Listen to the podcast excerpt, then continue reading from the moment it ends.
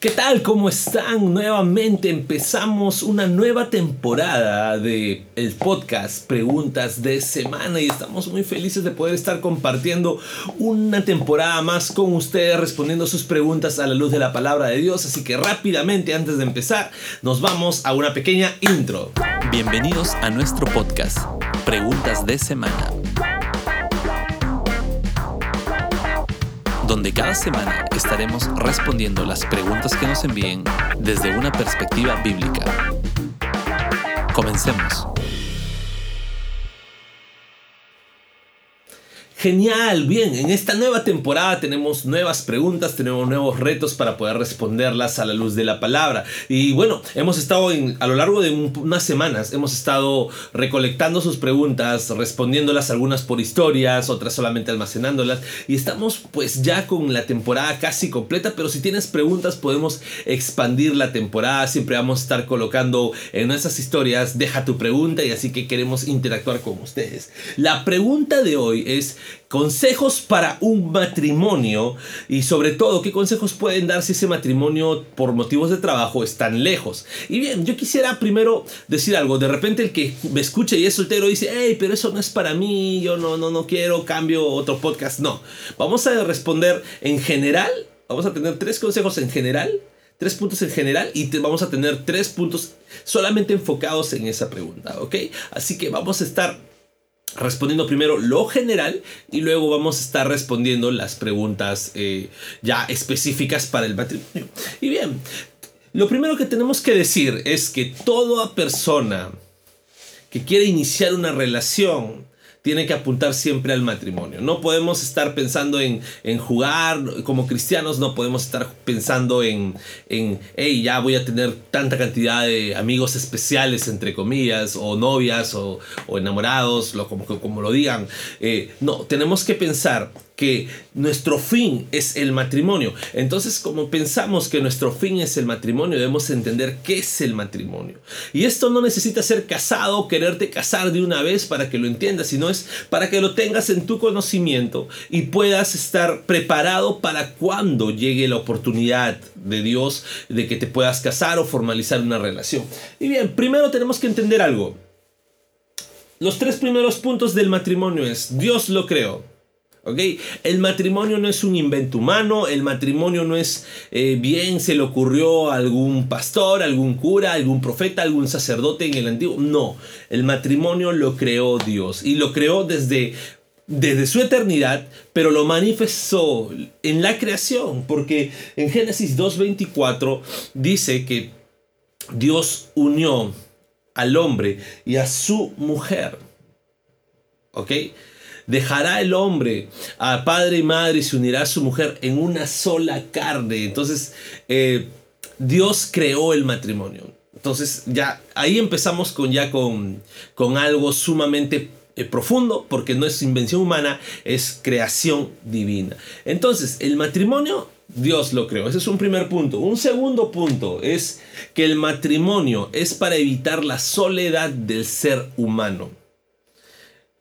Dios hizo la creación, creó al hombre y lo que dijo fue, no es bueno que el hombre esté solo. En Génesis 2.18 lo puedes buscar. No es bueno que, que el hombre esté solo, le haré a la ayuda idónea, le haré a su mujer, le haré a su esposa y se unirán en una sola carne. Entonces no es bueno que el hombre esté solo porque evita la soledad. El matrimonio evita la soledad. Entonces ya estamos ahí teniendo dos puntos muy, muy profundos porque primero Dios lo creó y Dios lo creó porque el hombre no estaba bien que esté solo. Oye, pero tenía a Dios, ¿no? tenía a Dios. Sin embargo, Dios creó a cada ser humano, a cada parte de su creación lo creó con necesidades. Entonces dice, no está bien que el hombre esté solo. En este mundo no puede caminar solo. Okay. Inclusive podemos decir, ¿no? Eh, vamos a aplicar este texto porque no, no, no, no habla del matrimonio, pero lo que dice Eclesiastés es que cordón de tres dobleces nadie lo rompe, mejor son dos que uno, ¿verdad? Entonces ahí es donde Dios dice, no está bien que el hombre esté solo, evito su soledad, le voy a dar a alguien que para que pueda trabajar en conjunto, ojo, en conjunto, en equipo y puedan disfrutar. Y eso lo voy a llamar matrimonio. Bien, Un tercer punto en general con respecto al matrimonio es que el, matrimonio es un reflejo del amor de Cristo a su iglesia. ¿Ok? Si lees Efesios 5, 25 al 26 te vas a dar cuenta. Esposos amen a sus esposas así como Cristo amó a su iglesia y se entregó a sí mismo por ella. ¿Ok? Entonces el matrimonio es un reflejo del Señor. Es más, vamos a, vamos a, vamos a hablar un poco de historia. Si hablamos del matrimonio judío, ¿ok? Porque vamos a tener que, no podemos hablar del matrimonio eh, occidental o el matrimonio latino, ¿no? Que, que los une el, sacerdote, los une el pastor, no, no, no.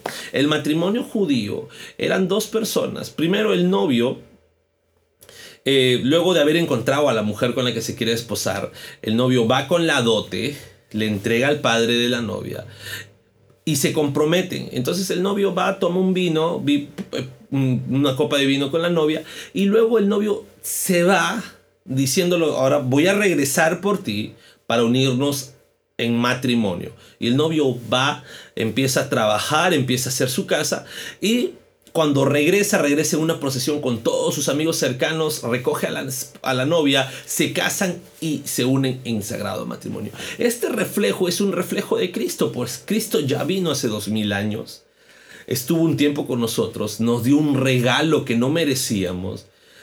¿Y qué hizo? Dijo, voy a ir, pero regresaré.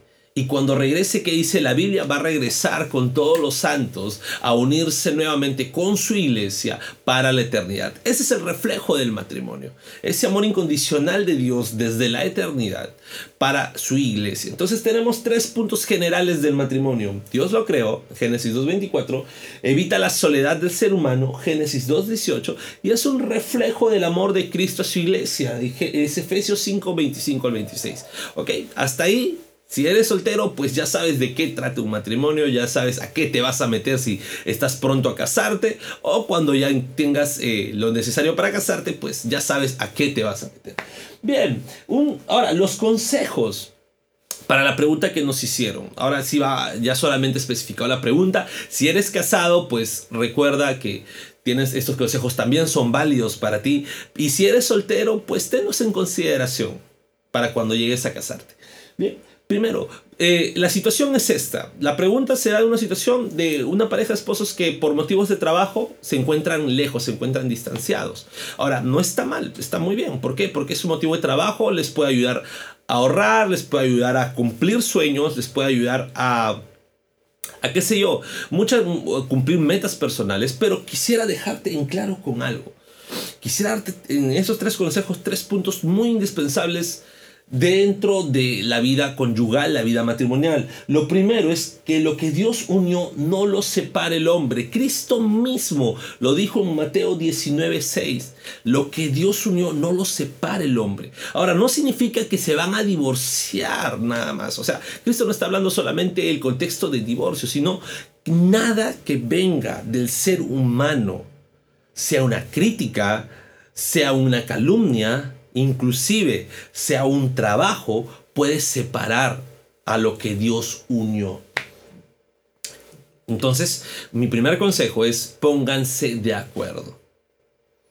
Conversen bien, pónganse de acuerdo, hablen bien eh, la situación en la que está pasando, expliquen bien del uno al otro cómo se sienten, si ya pasaron una temporada así, cómo se sienten al vivir esa vida.